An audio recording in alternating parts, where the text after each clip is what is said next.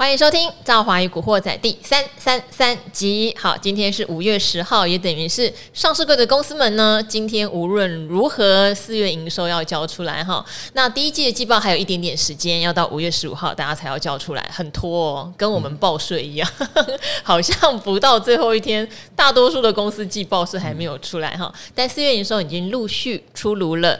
今天的重头戏一样，每个人都会等一下台积电。事实上，今天看到盘后的那个外资的多空单结出来，我是有吓一跳。其实整个大台多单减了九千多口，小台空单增加了一万四千多口，这是外资哦，总金额将近四百亿。嗯，哦，就是等于所有的多单减持四百亿，哇，哦，有点吓到哈。那台积电今天还宣布了一个哈，大家也非常关注的消息，就是鼓励政策哦，要从发二点七五美季变成发三块，哈，发三块。那今天没有我说话的余地，为什么？因为大家可能会想说，我会评论一下台积电，但今天有一位更重量级的人物，一定要交给他哈。好，先欢迎他哦，他是赵华已经认识非常多年的好朋友。那之前我们会叫他叫做。外资半导体天王，哈，那现呃，我们都叫他 Jonah 嘛。对现在他在网络上叫做舰长，哈，开着那个船舰的舰长，哈，叫陈振华。好，那赵华好，那各位观众呃听众朋友大家好。好，听众朋友大家好，因为我本来要介绍，因为我我一直常常把那个 Jonah 他的投资公司的名字常会念错。是腾讯投资，对不对？对，是的。他是腾讯投资的投资长，等于现在自己有在操作一些部位，这样子。好，因为台积电是你的专场哈。大家如果有在 follow 新闻的话，会发现一个很有趣的事情。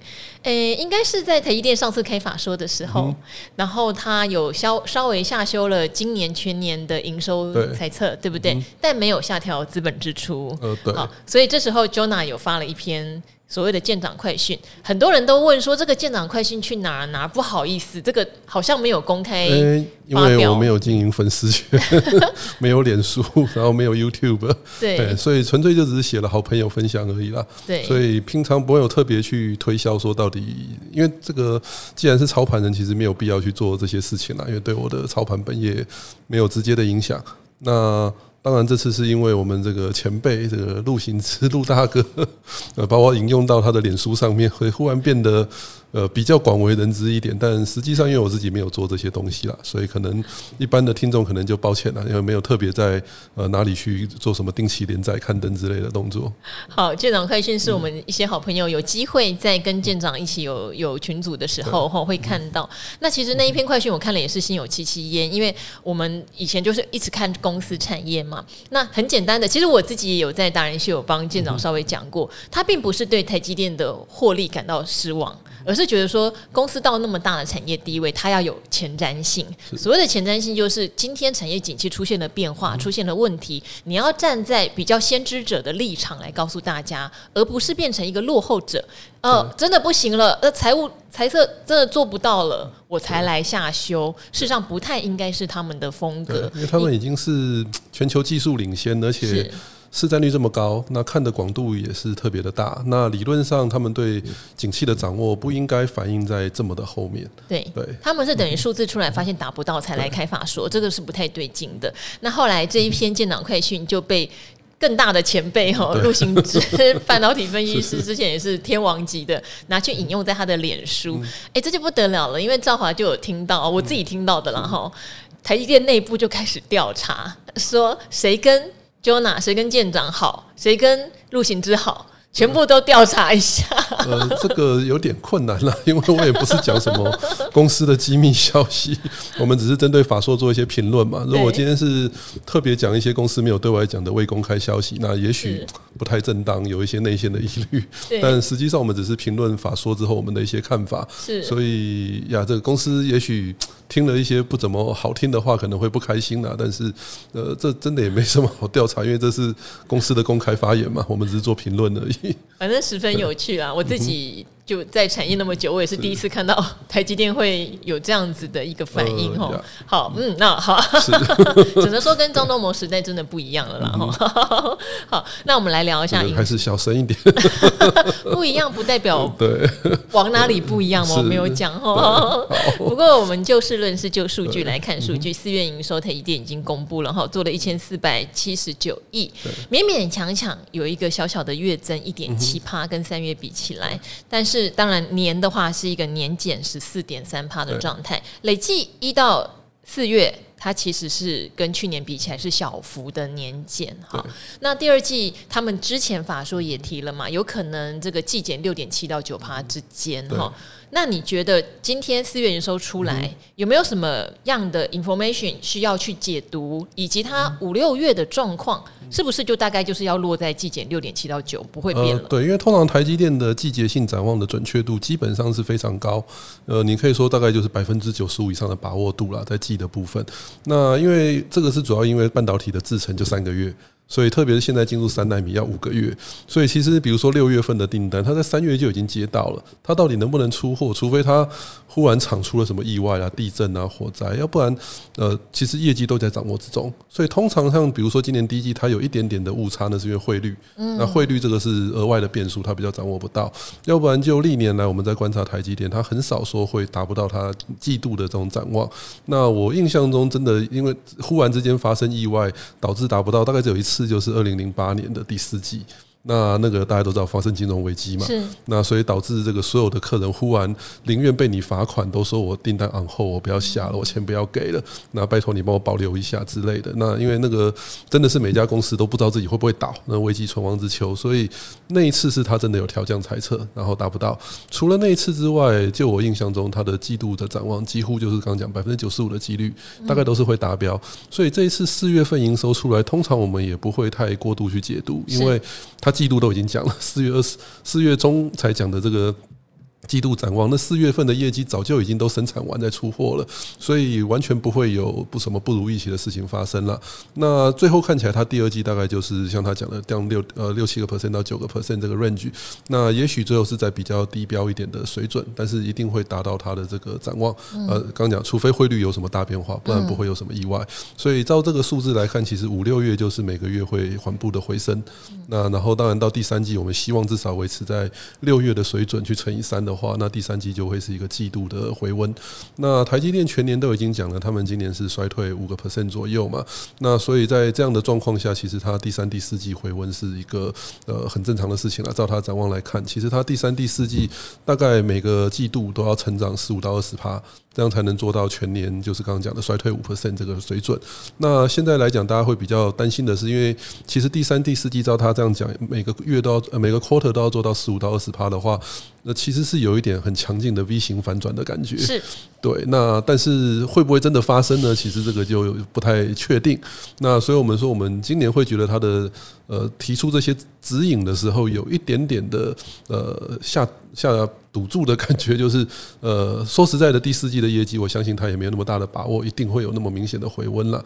那最后如果没做到，他要变得二度下修猜测的话，那其实是一个说个就我们刚刚提到的，有一点没面子的一个问题了。因为我们都记得去年七月，全世界都在下修，告诉你景气不好的时候，他还在上修，是，对，是等于是全世界最后一个还在上修猜测的公司。对，然后最后发现真的不对劲了，矛头有问呃出问题了，然后景气在往下滑，那那。是你可以说是因为之前半导体缺货，然后涨价又签长约拖了太久，导致他对于市场的判断失误。那 OK，他可能太久没有遇到这种缺货涨价，所以难得判断失误一次，这个我们觉得可以理解。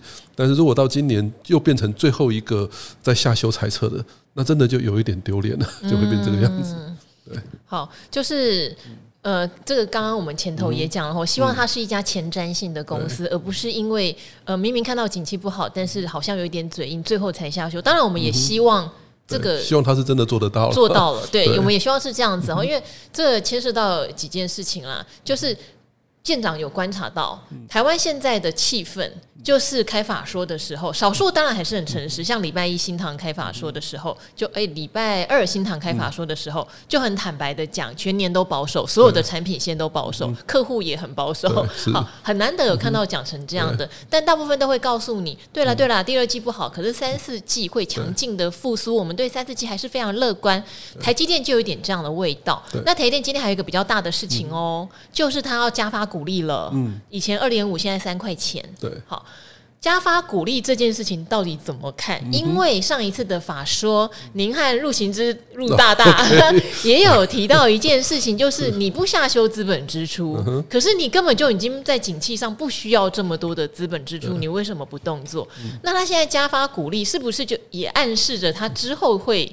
缩减资本支出。呃，理论上是这样子，没有错。那基本上，呃，其实我们的想法是说，它之前，呃，严格来讲啦，台积电很很多，它的主要的买就是购买台积电股票的人，之前很多都是所谓的寿险业，那或者是这些什么退休基金，那他们要赚的是殖利率。那他们希望有一个稳定的资利率，然后他们就会呃愿意继续 hold 这个股票。那现在当呃这两三年，它大概从呃前几年每一年大概低等变成十块十一块之后就维持持平不动好几年。那刚好又遇到一个升息的环境，所以其实导致它的股价会在殖利率上面就变得很不吸引人。那我觉得有些公司他们会呃，我不确定台积电是不是把自己误认为是成长型的公司。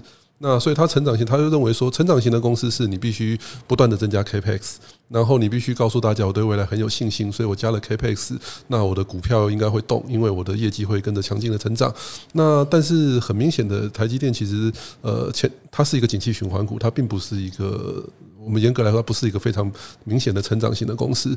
那景气循环股，我们就很担心你的资本支出大幅增加，因为到了景气不好下修的时候，其实你产能利用率会会空下来。所以对台积电来讲，你会发现它其实它宣布了三年一千亿之后，股价就没有涨过了。那，其实就是大家都担心你其实。呃，就是你的钱花了很多嘛，那你的产能会增加不少。那如果说你的因为花了这么多的钱，导致你又没办法增加你的股现金股利，那在值利率上面也不吸引人，那其实你的股价就很难有表现。所以三年一千亿，其实我觉得是让它开始呃，反而股价这几年都没有表现的一个蛮主要的原因。那我们现在用结果论来看，也的确是这样。像它花了很多的钱盖五纳米的产能，那盖完之后七纳米现在空着。然后大概至少空一半，然后没人用。这不只是一般景气不好而已，其实是呃，就是这个你纯粹就是五纳米盖太多，然后很多东西移过去，因为用的人就那么几个，是就是苹果、高通、联发科，嗯，加上 NVIDIA、AMD，就这么几个客人，所以他们的产品往前跑的时候，你的七纳米就空了。那现在你继续投资，我们就会发现可能又遇到一样的状况。你盖了一堆三纳米之后，客人往三纳米跑，五纳米又空了，嗯，搞不好两年后就会变成这个样子。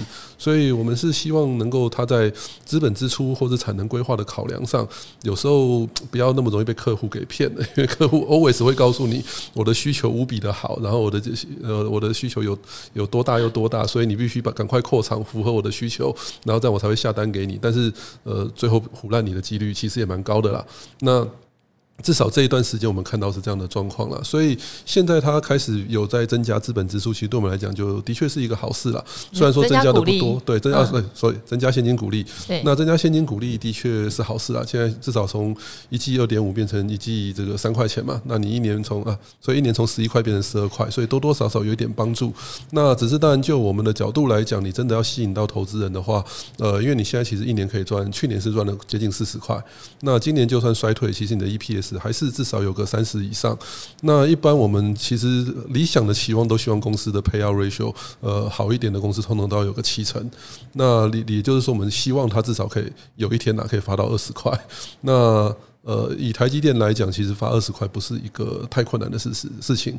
如果它的资本支出真的有开始做一些呃比较适当的修正，其实它很容易把它的 dividend 增加到二十块。你说全年二十块？呃，对，全年二十块。好，那全年二十块的话，我们又可以把之前这个台积电股价破千指日可待这句话拿出来讲了。真的假的？等于等于一季要发。四块钱了，四块五块钱，我们两个算数，一季要发五块钱。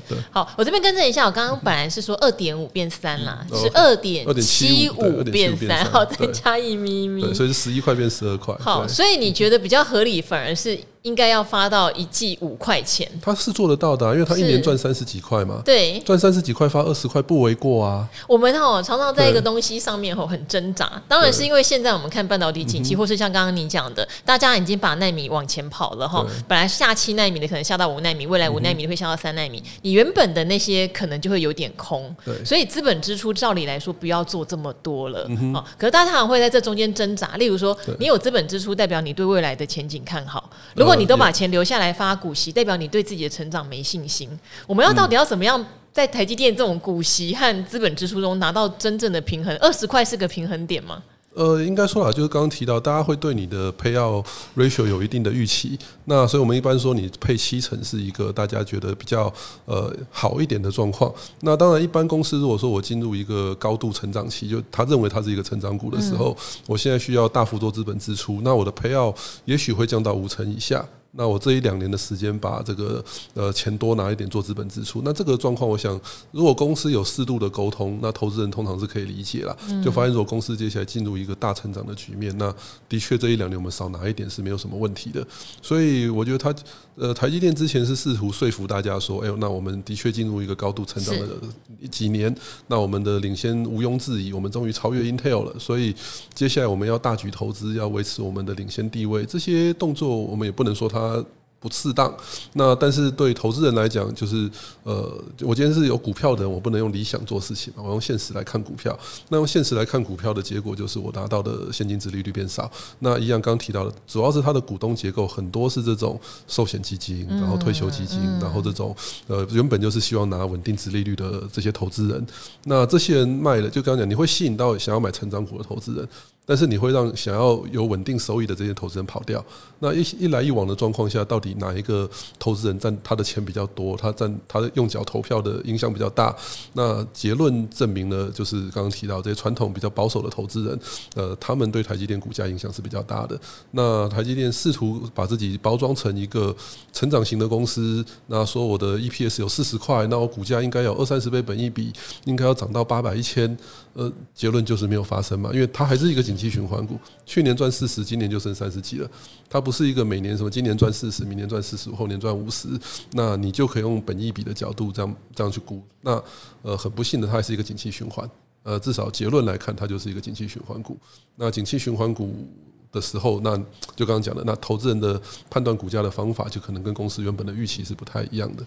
好，当然可能有的些有些听众会有点 confuse 哈，说哎、欸，你们平常讲景气循环股，不是在讲像航运啦、面板，就是赚的时候大爆赚，赔的时候也会大赔的。好，那这边舰长讲的景气循环是，它并没有办法脱离，就是毕竟会有淡年跟好年这件事情。去年很好，今年可能就比较淡；今年比较淡，明年可能就比较好。也许它不会到爆赚跟暴赔，可是它还是会有赚。跟小赚对 这样的一个差别，而且就是景气循环股，就是刚刚提到，因为台晶圆代工这个行业的景气循环也曾经有过一年大赚一年大赔，嗯，那只是这几年的状况，因为台积电已经很稳定它的地位，那所以稍微有点不一样。如果我们在以前看的时候，比如说二零零四到二零零八这段时间，其实晶圆代工也曾经经历了。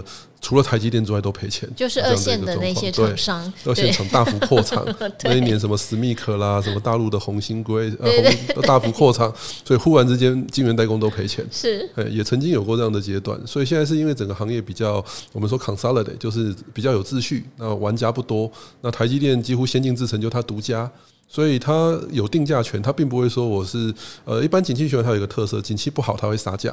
然后杀的很凶，因为他要抢单。台积电这次景气循环的当腾，它并没有杀价，因为杀没有用，市占率百分之百有什么好杀的？就是这样的状况。对，所以它会有景气就产能利用率的波动，但相对没有价格的波动。所以它在景气循环上面，它的循环性稍微小一点，因为价格稳定，但是产能利用率还是会有波动。是对，好。呃，都已经快要忘记这段往事了哈，就是所谓二线的金圆，曾经也因为严重的扩厂跟降价，所以不小心又透露我们的年纪，对，都你啦，我的错。好，那刚刚还特别有提到哈，就是因为现在舰长是掰赛了哈，就是他现在是有在部位的，所以对他来说，台积电可能要适度的因应这个景气，反而要调高它的股息配发率，对你来说反而会比较有魅力哈，因为它并没有达成可以年年快速成长这样子的一个状态，它也很难。它已经这么大了，说实话就是很难哈。那也不太可能说我今天所有的产品线都是满载的，因为现在就是有奈米的一个往前世代的交替的问题。对，不太可能我同时用了三五七成熟，我全部都给你满载，不太会有这样的现象了哈。当然大爆炸好年可能会有，像二零二一嘛，这种好年难得一见啊，二十年来一次，所有的都爆满。对，好，那还有就是非台积电相关的一些公司也会有像。刚刚舰长特别提到的，其实一二季结出来，包括四月的时候结出来，都还不是很理想。对，可是却。不断的呼吁，下半年我们会很好。哦、对对，其实这个舰长观察跟在美国的电子股来说有不一样的地方。嗯、台湾好像，因为呃，我这边来帮大家回忆一下哈，就是舰长 Jonah 之前有特别提到，第一季的吹牛行情是一直持续下来的，资金热潮也一直持续下来。可是进入到第二季，我们都一样是要检验这些公司的基本面跟下半年的状况。那美国的。状况看起来就是会温和 L 型复苏，不会大复苏。嗯、可是台湾现在好像就流行是会有 V 型反转。嗯，对。你会觉得这样其实对台股来说是有一点点危险的，对不对？呃，对，我觉得其实这一次很明显看到，就是国外的公司相对的比较老实。我是这样讲，就是他们其实大部分的公司都承认了，下半年其实景气不见得会很好。是，那就算有回温，可能也是轻微的回温。那定那是，那比如说他们很多会承认说，我手上库存太多，我直接 write off。那然后就直接一次性的打到谷底，那然后告诉你说，接下来也许会开始慢慢变好，因为我把库存打掉了。那然后他们对下半年也不会直接给你一个不切实际的展展望。我们用数字来讲好了，一般来讲正常的季节性上下半年你可以抓大概就是四十五比五十五。那这个意思通常就下半年的业绩比上半年好两成，大概是这样一比一点二。那这一次我们统计出来，其实美国的公司就这些费半的公司，呃，几乎都是在一比一点一左右。就是他们认为可能今年上下半年就是四十八比五十二，然后四十七比五十三，类似这种比例，就是呃上下半年是很温和的复苏。那台湾的公司其实严格来讲，大部分都是估到一比一点二以上，甚至一点三多。连台积电，你照刚我们刚刚的数字去估，都是一比一点二以上，都都都超过。所以。如果你上下下半年都可以比上半年成长二三十趴，那就是第二第三季比第二季 QOQ 刚提到了，也没比就是来个十五到二十，第四季再来个十五到二十，其实就是一个 V 型反转。那那在现在的这个局势，其实你要预估 V 型反转，我们觉得是有困难，因为毕竟呃不是每个行业都进入复苏。我们刚提到的年初你每个行业都可以讲复苏，但现在其实有点要见真章了。是。那见真章的话，我们现在可以说确定有复苏的，比如说呃一开始就复苏到现在都不错的，就是面板，然后电视。那像像那个 Olay driver，所以像这两天连勇讲的也都还不错。连勇的法说，舰长反而就比较肯定，因为他他对下半年看的很乐观。呃，对，因为的确这个行业有复苏，所以没什么问题。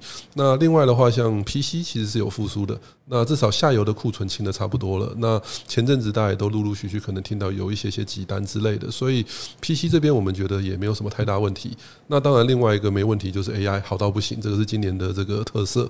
那 ChatGPT 带动了一票相关的供应链，这是今年市场的热点。那反而其他地方就是比较不好，像手机真的很烂，那真的是烂到我们有点不好形容，不知道为什么会这么烂。对，就是为什么中国解封以后不赶快出来买手机？为什么？可是真的就是数字看起来就是。没有，对，然后去年 他就是不买。对，去年此时大概一周，他们只能卖四百万台左右，现在又回到一周四百万台。对，为什么不出来买？可是去年这时候是封城呢。对呀，现在没有封了，卖的跟去年一样烂。我们真的也很难解释为什么这么的烂。其实我们曾经有期待，对，有期待过，但真的就没有，他真的就不行。那所以也没什么好期待的啦。那的确事实摆在眼前嘛。那另外几个比较注意的就是那个，比如说网通。那网通其实最近看到市场的库存是高的，因为他们这也是比较惊讶的，嗯，因为他们其实二零二一年没有涨到他们，因为二零二一他们缺货，对，所以他们的库存 cycle 比别人晚了一年，哦，所以他们现在反而堆起来，他们现在库存堆起来了。然后你也知道，像比如说去年，像你如果要下这些网通的晶片，比如说你跟 Broadcom 或马威尔下单，他都告诉你 lead time 五十二周，所以你必须去年一月就下今年一月的单。那那时候你好不容易下单，你终于当然是下得很积极，嗯，那现在发现。有问题了，怎么办？所以网通其实现在是一个库存开始变高的一个族群。这个各位听众真的要留意哦，因为之前是把它当明星产业。那另外一个要注意的就车用一样，因为车用也是一个呃，去年其实它连缺了两年，然后再加上因为这个车子的 IC 占车子的比重成本比重很少，所以车厂他们会宁愿多备一些库存没有关系。所以呃，在这两年我们看到车厂的订单当然相对都很强，但是最近汽车相关的 IC 的库存也都很明显上来了。然后中国最近这边我们得到汽车销售其是不好，因为他们去年有一些补贴政策，今年到期了也没有继续，所以整体来讲，车用的 IC 的库存也是高的。那所以就刚刚提到像手机、网通、车用这些，其实是呃，反而大家很小心，他们也许下半年就没有行情，那可能会呃，甚至 L 型的复苏，也许都不见得会有，搞不好还会衰退这样的一个状况。那所以其实到到了现在，就是呃，部分的公司的确是看到了复苏，但是部分没有。那所以在投资上，可能这两块就要分得清楚一点。好哦，Jonah 给了非常呃明确的一个提醒，也是我其实本来比较没想到的。网通是有那么一点味道，原因是因为。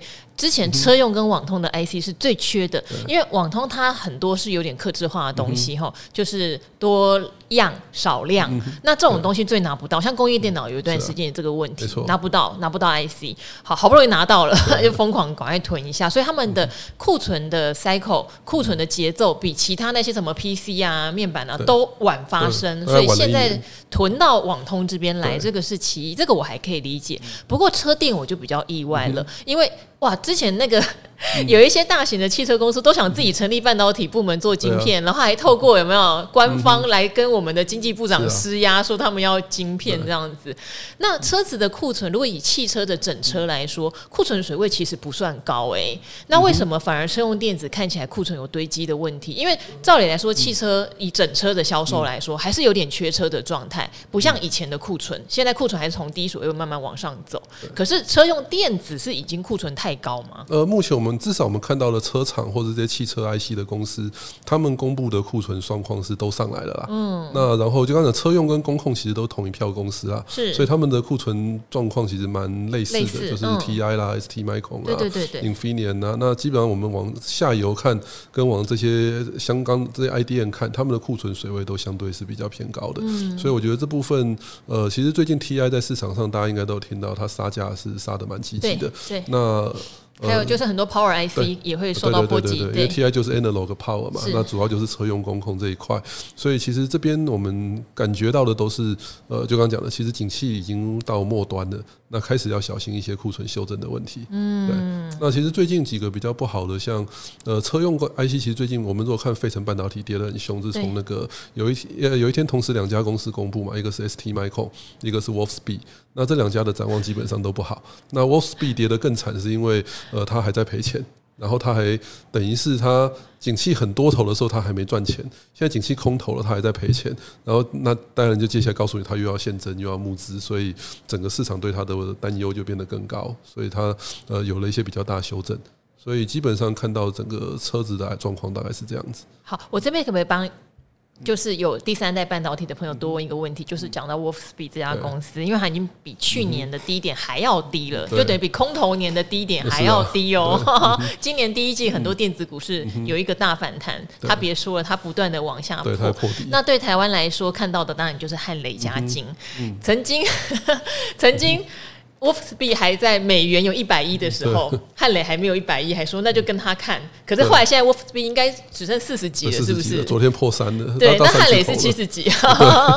我们要怎么看第三代半导体？就是对以台湾的汉磊加金，它有可能也会变成像 Wolfspeed 那样，呃，我觉得 Wolfspeed 的问题是在于它一直都没赚钱。是那。然后汉磊嘉晶，呃，特别先讲汉磊好了，其实他在做这一块是有赚钱的，虽然赚的不多，但是我们两个在评论同学，呃，对，评论同学的公司好，那个我们 呃不要讲太多好，OK，我简单讲另外一个角度讲，就是我觉得这个行业现在最大的 concern，不管是 Wolfspeed 或是在台湾这边来讲，最大的 concern 其实是中国那边的竞争者做起来了。那呃我们也知道，就是在传统的第一代半导体这个 Silicon 这边，他拿不到设备，做不过台积电，这么多挑战，所以其实他们蛮希希望能够借由第三代半导体弯道超车，虽然说这是应用完全不同，但是他们会有这样的期望。那第三代半导体这边，你既没有设备拿不到的问题，也没有制成太先进、投资太贵的问题。那而且的确在这一两年，他们不断的投入之下，其实。好几家厂商都有一些突破，包括最上游的 wafer，像这个什么山东天悦等等的公司都有做出东西来。那中间的 epi 也有一些公司，像什么汉天天成啊。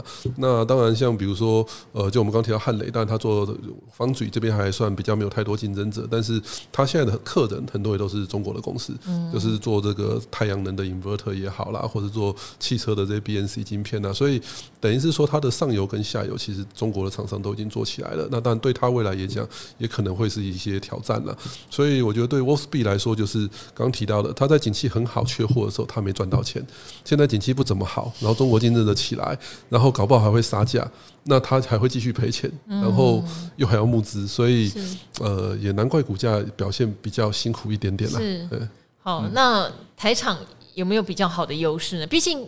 汉磊有赚钱了嘛？汉磊嘉金有赚钱嘛？对对，汉磊就刚刚提到的，就至少他刚刚在方局这一块，其实中国的竞争者还不多啦。是对，那只能说在可预见的未来，我们还没有看到它有太多很实质会威胁到它的竞争者。那当然，它的上游刚讲到他们，因为 Wolfspeed 后来不卖 wafer 嘛，所以变成说它也是跟山东天悦之类的这些公司拿 wafer 拿 IP。那嘉金是汉磊集团嘛，我们就呃，虽然产品也有一点不一样，不太一样，对。好，好，因为我知道之前大家对第三代半导体寄望深的人也很多哈，尤其是在二零二一年也是一个大涨哈，然后转亏为盈，可是转亏为盈之后就是挑战的开始，就变成之前转亏为盈好像没有什么本益比概念嘛，就是涨涨涨，而且大成长，就是。等到它有 EPS 了，而且不得了了，这个要求就反而要来看本益比了，就会觉得本益比好高哦，这样。然后就要开始看你到底是不是能够获利快速成长嘛，就叫出来的本益比嘛。大家对它的期待真的就是不是那种什么。五趴十趴，哎，是那种你能不能成长四十趴、五十趴的一个概念呢？就类似你，就举例了，你可能营收成长没必要两三成，但获利成长要五成，是。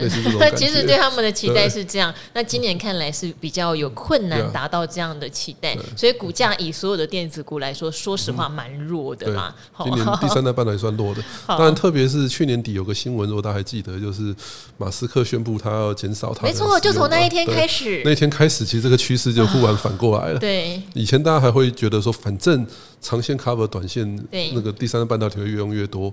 忽然发现好像不会了，那大家对它的容忍度以及给它本益比，其实就会开始打折了。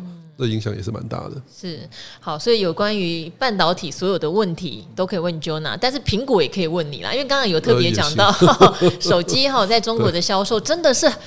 就是我们两个都想不通，所以会不会还是有一线希望是在苹果？尤其苹果像今年它有 i 十五，对对，i 十五我应该就会换喽。呃，我觉得今年应该说啊，苹果第一个它表现还是比别人好，这是事实。嗯、那我们如果看中国那边的每一刚讲的那个季，就每一天礼拜的销售数字，呃，其实苹果如果我们看 year over year 还是成长的。哎，所以苹果是所有中国厂商衰退嘛？那它是唯一一个成长的，所以基本上，呃，的确苹果的表现比其他中国厂商好了。那当然，因为今年欧美的市场没有很景气，所以我们还是看到整体的出货会衰退一些。但是它已经是算相对其他的手机厂表现最好的一家。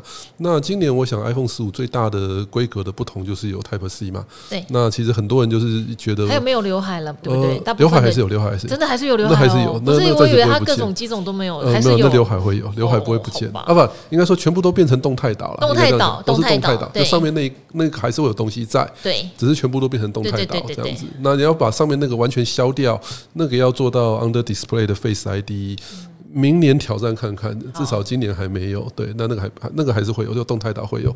所以今年全部都是动态岛，然后会有 Type C，所以。至少会吸引大家，某些人想换了，就是说至少我终于不用准备两条线了嘛。那出国还带两条线有点麻烦。你看我手机已经摔成这样，我就在等。呃，对，好，恭喜你终于可以换了。对，那我还在 i 十二。对，然后虽然说你说苹果的这个呃不是用原厂的线，可能不能快充，不过也无妨啊。对大家讲，只要你接头一样的，就算没有快充，我慢慢充也是 OK 啦。